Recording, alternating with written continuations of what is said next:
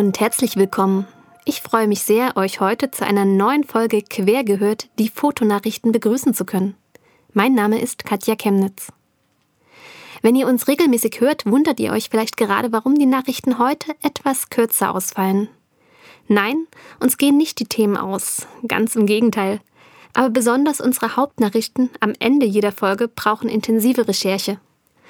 Wir sprechen dafür immer mit ExpertInnen und ihr könnt euch sicher vorstellen, dass hinter einer 10-Minuten-Nachricht mehrere Stunden Arbeit stecken. Da wir auf keinen Fall an Qualität sparen wollen, haben wir beschlossen, vorerst die Hauptnachricht für jede zweite Folge zu produzieren. Heute gibt es also erstmals eine etwas kürzere Ausgabe ohne Hauptnachricht. Aber keine Angst, es gibt dennoch viele Eindrücke und Nachrichten aus der Welt der Fotografie und es lohnt sich dran zu bleiben. Zum Beispiel schauen wir uns unter anderem auf dem Mars um, beglückwünschen Barbara Klemm und die DGBH, sehen uns gemeinsam ein Buch und eine Ausstellung an und wir fragen uns, warum die neue App Deep Nostalgia die Gemüter spaltet. Los geht's!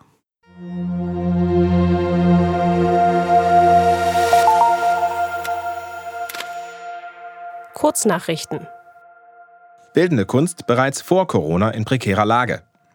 Mehr als ein Drittel aller bildenden KünstlerInnen verdienen weniger als 1000 Euro netto im Monat. Das Statistische Bundesamt hat diese Ergebnisse in einer Pressemitteilung veröffentlicht.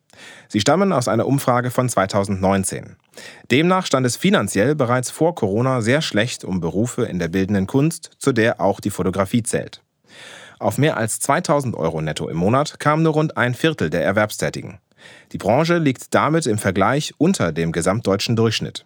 Dieser stand im Jahr 2019 bei rund 2600 Euro. Ebenfalls auffällig war der deutliche Unterschied zwischen den Geschlechtern. So waren 60 Prozent in der untersten Gehaltsklasse Frauen, ihr Anteil in der bildenden Kunst insgesamt betrug aber lediglich 53 Prozent. Besonders dramatisch ist diese Studie hinsichtlich der andauernden Arbeitsbeschränkungen durch den Lockdown. Diese treffen nachweislich vor allem Selbstständige, zu denen mehr als zwei Drittel aller bildenden KünstlerInnen zählen. Daten aus dem vergangenen Jahr liegen noch nicht vor.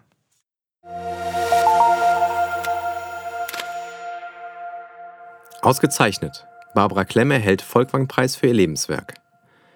Die Fotojournalistin Barbara Klemm wird mit dem auf 10.000 Euro dotierten Internationalen Volkwang-Preis für ihr Lebenswerk ausgezeichnet. Klemm zählt zu den bedeutendsten ihres Feldes. Ulrich Blank, Vorsitzender des Volkwang Museumsvereins, betont in einer Pressemitteilung vom 18. Februar, Klemm habe, Zitat, aus humanistischer und künstlerischer Perspektive zur Rezeption und Vermittlung von gesellschaftlichen Entwicklungen beigetragen. Eines ihrer prominentesten Fotos, das ihr sicher alle kennt, dürfte das Bruderkussfoto zwischen SED-Parteichef Honecker und dem sowjetischen Staatschef Brezhnev aus dem Jahr 1979 sein.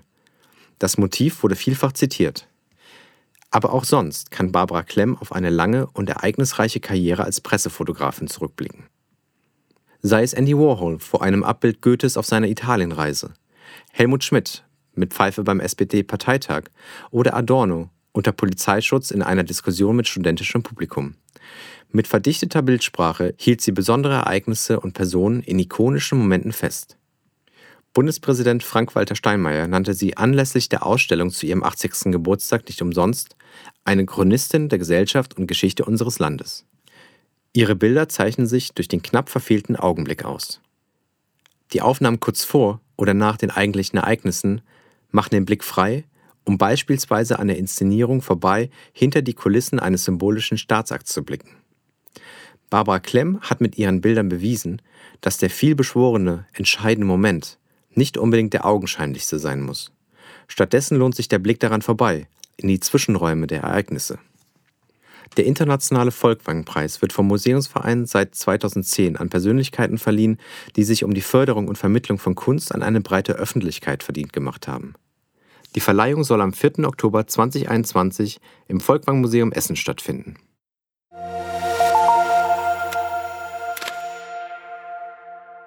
Die Deutsche Gesellschaft für Fotografie wird 70. Am 20. April 1951 wurde im Kölner Silbergrill die Deutsche Gesellschaft für Fotografie gegründet. Federführend war dabei vor allem Fritz Gruber. Von den damals 20 Mitgliedern ist die Gesellschaft heute auf 1000 angewachsen. Die DGPH versteht sich nicht als Berufsverband. Das Besondere an ihr ist, dass sie nicht nur Fotografinnen aufnimmt, sondern auch Menschen, die indirekt die Fotografie fördern. Journalistinnen, Wissenschaftlerinnen, Entwicklerinnen und so weiter. Zudem verleiht sie einige der wichtigsten Preise in der Fotografie. Man kann sich nicht einfach in der Gesellschaft anmelden und Mitglied werden, sondern man wird berufen. Wir sind uns sicher, dass die Fotografie in Deutschland der Gesellschaft einiges zu verdanken hat und wünschen herzlichen Glückwunsch. Wenn euch die Arbeit der DGPH interessiert, schaut doch mal in unseren Vortrag des ehemaligen Open Table. Hier hat der DGPH-Vorsitzende Dietmar Schädel die Struktur und Arbeit im Detail erklärt. Wir verlinken das Video in den Show Notes.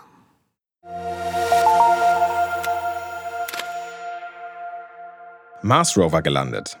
Am 18. Februar ist der NASA-Rover Perseverance auf dem Mars gelandet. Das Hauptziel der Mission ist die Suche nach Hinweisen auf mikrobiologisches Leben auf dem Mars. Aus diesem Grund landet der Rover in einem 4 Milliarden Jahre alten Flussdelta. Der Rover wird Proben von der Erdoberfläche sammeln, welche zur Analyse zurück zur Erde geschickt werden. Erst dann kann möglicherweise die Frage beantwortet werden, ob es irgendwann einmal Leben auf dem Mars gab. Wahrscheinlich fragt ihr euch jetzt gerade, warum das relevant für die Fotografie ist.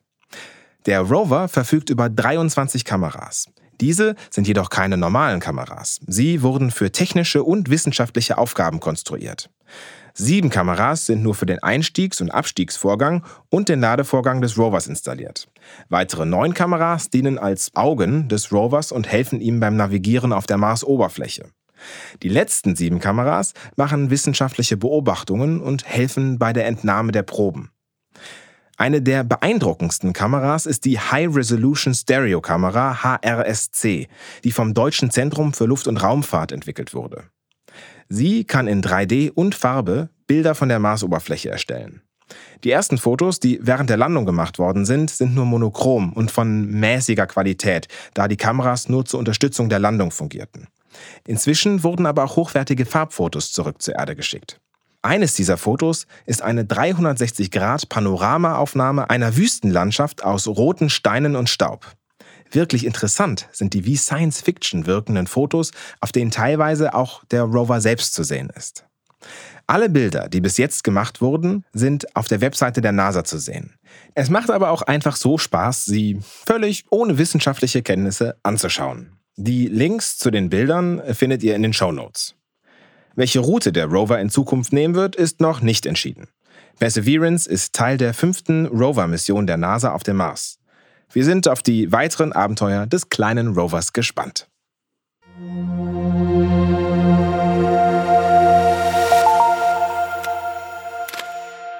Ausstellungstipp. Abi Warburgs Bilderatlas Mnemosyne.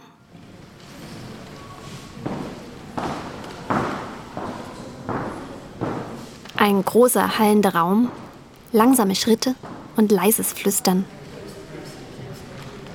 Ja, so klingen Museen. Und was habe ich diese Geräusche vermisst? Letzte Woche durften nach Wochen endlich wieder erste Ausstellungshäuser eröffnen. Ich habe die Gelegenheit genutzt und mir in der Bundeskunsthalle die Ausstellung Bilderatlas Mnemosyne, das Original von Abi Warburg anzusehen. Abi Warburg wurde 1866 geboren und gilt als einer der Pioniere der modernen Kunst- und Bildwissenschaften.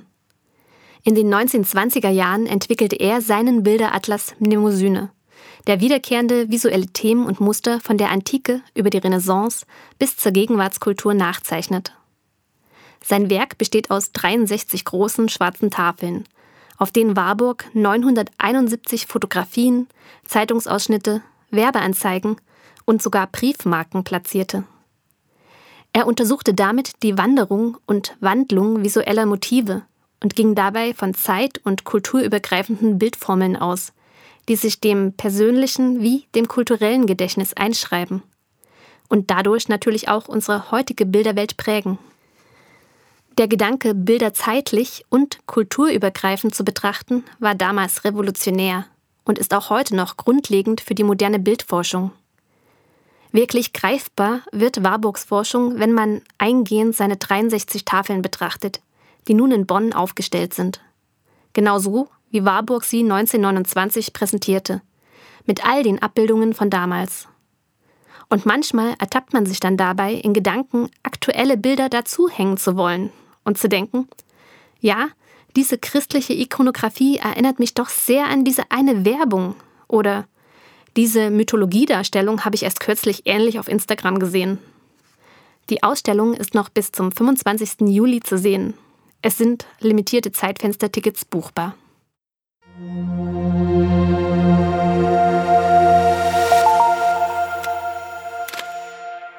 Buchtipp. In der Türkei kommt man nicht an ihm vorbei.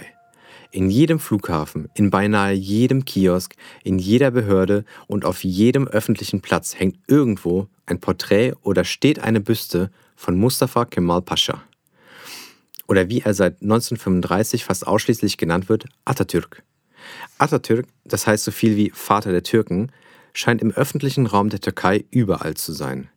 Und er ist das Leitmotiv von Mine Dahls Buch Everybody's Atatürk. Für diejenigen unter euch, ohne Bezug zur Türkei, hier ein kurzer Exkurs. 1923 gründete Atatürk nach dem Unabhängigkeitskrieg gegen die Kolonialmächte die Türkische Republik. Er und seine Mitstreiter modernisierten das Land grundlegend. Unter ihm wurden Staat und Religion getrennt. Vor vielen anderen europäischen Staaten wurde das Frauenwahlrecht eingeführt und es gab Bildung für alle. Atatürk genoss schon zu Lebzeiten in der Türkei und weltweit viel Anerkennung und war das, was der Soziologe Max Weber als charismatischen Herrscher bezeichnen würde. Natürlich ist nicht alles Friede, Freude, Eierkuchen. Viele gesellschaftliche Konflikte gehen zurück auf sein hartes Vorgehen gegen seine Feinde, die seiner nationalen Vision im Wege standen. Nichtsdestotrotz, aktuell erlebt Atatürk als Kontrapunkt zum politischen Islam in der Türkei ein Revival. Zurück zu Everybody's Atatürk. Der türkeistämmigen Schweizer Fotografin Mine Dahl ist in ihrem jüngsten Buch ein wunderbar simpler Spagat gelungen. Oft bedeutet die künstlerische Thematisierung von Atatürk eine Wahl zwischen Unmöglichkeit und Nationalismus. Zwar rahmen die Begleittexte den Protagonisten und seine Bedeutung für den türkischen Nationalismus etwas zu unkritisch, vielleicht muss das in diesem Rahmen aber auch nicht passieren, denn es geht eigentlich nicht um die Person an sich. Mine Dahls Bilder glorifizieren zumindest nicht. Sie untersuchen stattdessen halb soziologisch, halb ironisch den öffentlichen Raum der heutigen Türkei. Der ikonische Atatürk dient nur als roter Faden. Das Buch ist dick, ziemlich dick. Und es ist schwer. Kein Wunder, bei 652 Seiten und 364 Fotos. Die Bilder sind randlos und fast alle auf Doppelseiten angelegt. Ihre formale Gestaltung ist so unterschiedlich und komplex, dass es auch inhaltlich nicht langweilig wird. Mal sieht man ein Stillleben des Grauens im Bazar, dann einen schlichten Parkplatz.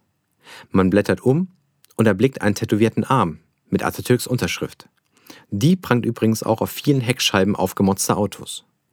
Auf der nächsten Seite baumeln riesige Atatürk-Porträts von Werbefallschirmen der Fluggesellschaft Turkish Airlines. Atatürk auf Türkei fahren im Kiosk, Atatürk im Internetcafé, Atatürk her yerde, Atatürk ist überall. Es stimmt, das Buch handelt von einem einzigen Motiv, dem Atatürk Konterfei. Und doch erzählen die unkitschigen Bilder in der Serie viel mehr. Über das Land, über die Gesellschaft, über den Umgang mit Personenkult und über den ikonischen Atatürk als Selbstvergewisserung. Meine Empfehlung. Everybody's Atatürk lohnt sich.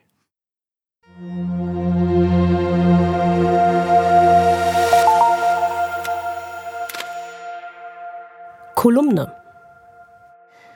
Aufgrund der aktuellen Pandemie können leider nicht alle Redakteurinnen ihre eigenen Texte im Studio einsprechen.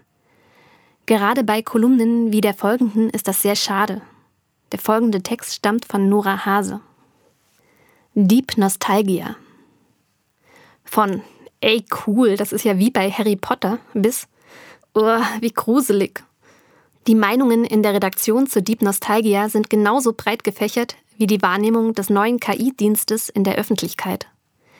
Was aber ist eigentlich dieses Deep Nostalgia? Am 25. Februar stellte MyHeritage das neueste Feature seiner Dienstleistungen vor. Deep Nostalgia ist eine KI, die es ermöglicht, aus einem Foto ein Bewegtbild zu generieren. MyHeritage, ein Anbieter für Ahnenforschung, möchte mit diesem Dienst seinen Nutzern ermöglichen, Fotografien von verstorbenen Angehörigen zu animieren. Die Handhabung ist denkbar einfach.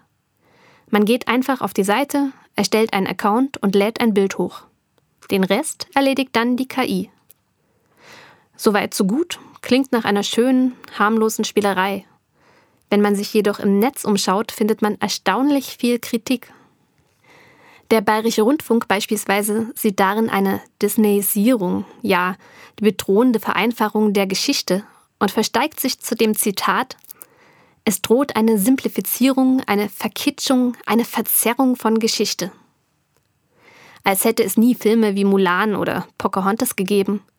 Oder als gäbe es nicht längst die Erkenntnis, dass weite Teile historischer Ereignisse, so wie wir sie kennen, einer, naja, sagen wir mal, sehr einseitigen Darstellung zum Opfer fallen. Der Umgang mit dem Kolonialismus ist ein besonders prägnantes Beispiel. Natürlich wird diese Fragestellung dadurch aber nicht automatisch irrelevant. Hinter den animierten Fotografien steckt die Technik für sogenannte Deepfakes. Der Begriff Deepfake ist eine Kombination aus Deep Learning und Fake. Gemeint ist damit gefälschtes Bild und vor allem Videomaterial. Bei 96 Prozent dieser Videos handelte es sich in 2019 um Pornografie. In überwältigender Mehrheit sind davon Frauen betroffen, wie der Rolling Stone in einem Artikel berichtete. Aber auch andere unerwünschte Beeinflussungsmöglichkeiten wie Wahlbetrug, Börsenmanipulation, die Untergrabung von Institutionen sind ebenso politisch wie gesellschaftlich brandgefährlich. Grenzen setzt hier im Moment nur die Fantasie der Nutzerinnen. Und nicht nur bei den eben genannten gefälschten pornografischen Videos geht es um die nicht vorhandene Einvernehmlichkeit.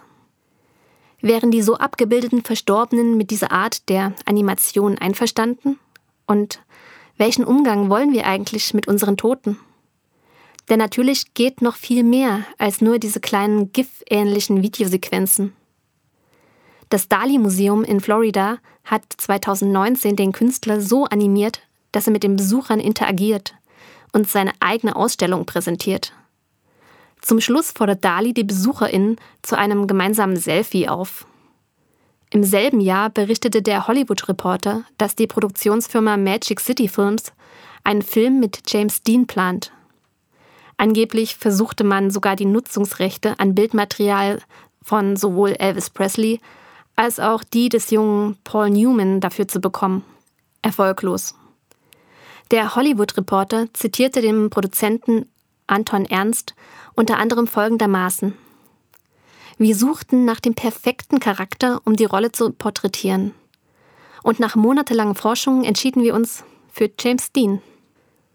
Ich weiß bei dieser Aussage, denn sie tatsächlich so getätigt wurde, gar nicht, wo ich anfangen soll – aber mindestens halte ich schauspielerische Anforderungen an eine maschinelle Interpretation eines Verstorbenen für nur leidlich, mit Unkenntnis verhüllte Profitgier.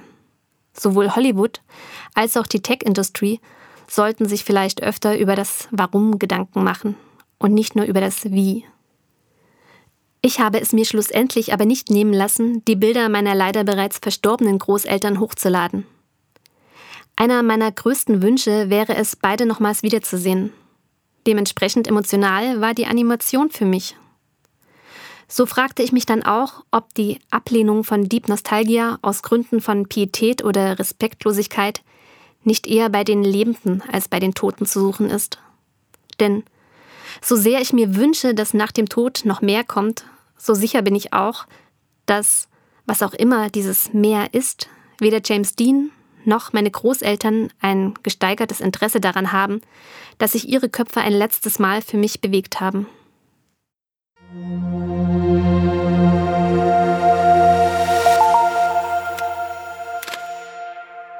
Das waren unsere Fotonachrichten für heute. Ihr habt Anregungen, Kritik oder neue Ideen? Dann schreibt uns doch gerne. Ihr erreicht uns unter kk.querfeldein.de. Wenn euch unser Podcast gefällt, würden wir uns sehr freuen, wenn ihr uns unterstützt. Erzählt von uns und teilt den Podcast gerne in euren Fotonetzwerken. Wenn es euch möglich ist, freuen wir uns auch sehr über eine finanzielle Unterstützung über Steady. Ein Link zur Steady-Mitgliedschaft findet ihr in den Shownotes und unter jedem Artikel auf querfeldein.de. Mit einem kleinen monatlichen Betrag helft ihr uns dabei, weiter zu publizieren und dabei unabhängig zu bleiben. Vielen Dank dafür. Redaktionsschluss für diese Folge war der 14. März 16 Uhr. Mitgearbeitet haben Monika Luschnier, Nora Hase, Christopher Horne, Sebastian H. Schröder und ich, Katja Chemnitz.